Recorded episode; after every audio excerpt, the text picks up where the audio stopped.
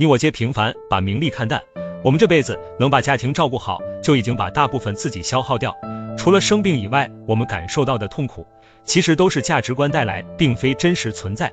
跟别人比，委屈自己；跟过去比，耿耿于怀。我们站在后来的高度去评判当年的自己，没有意义。如果重新再来一次的话，以当时的心智和阅历，我们还是会做出同样的选择。人孰无过？何况平凡的你我。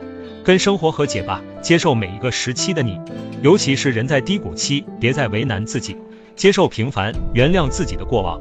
命如纸薄，却心比天高，只会徒增烦恼。平凡的背后是平安，是简单。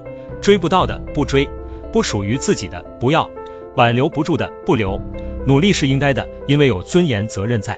但努力和坚持过后，要坦然接受失败，只问付出，不问收获。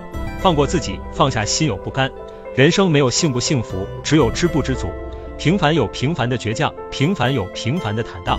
心存光明，砥砺前行，加油吧，拥抱平凡。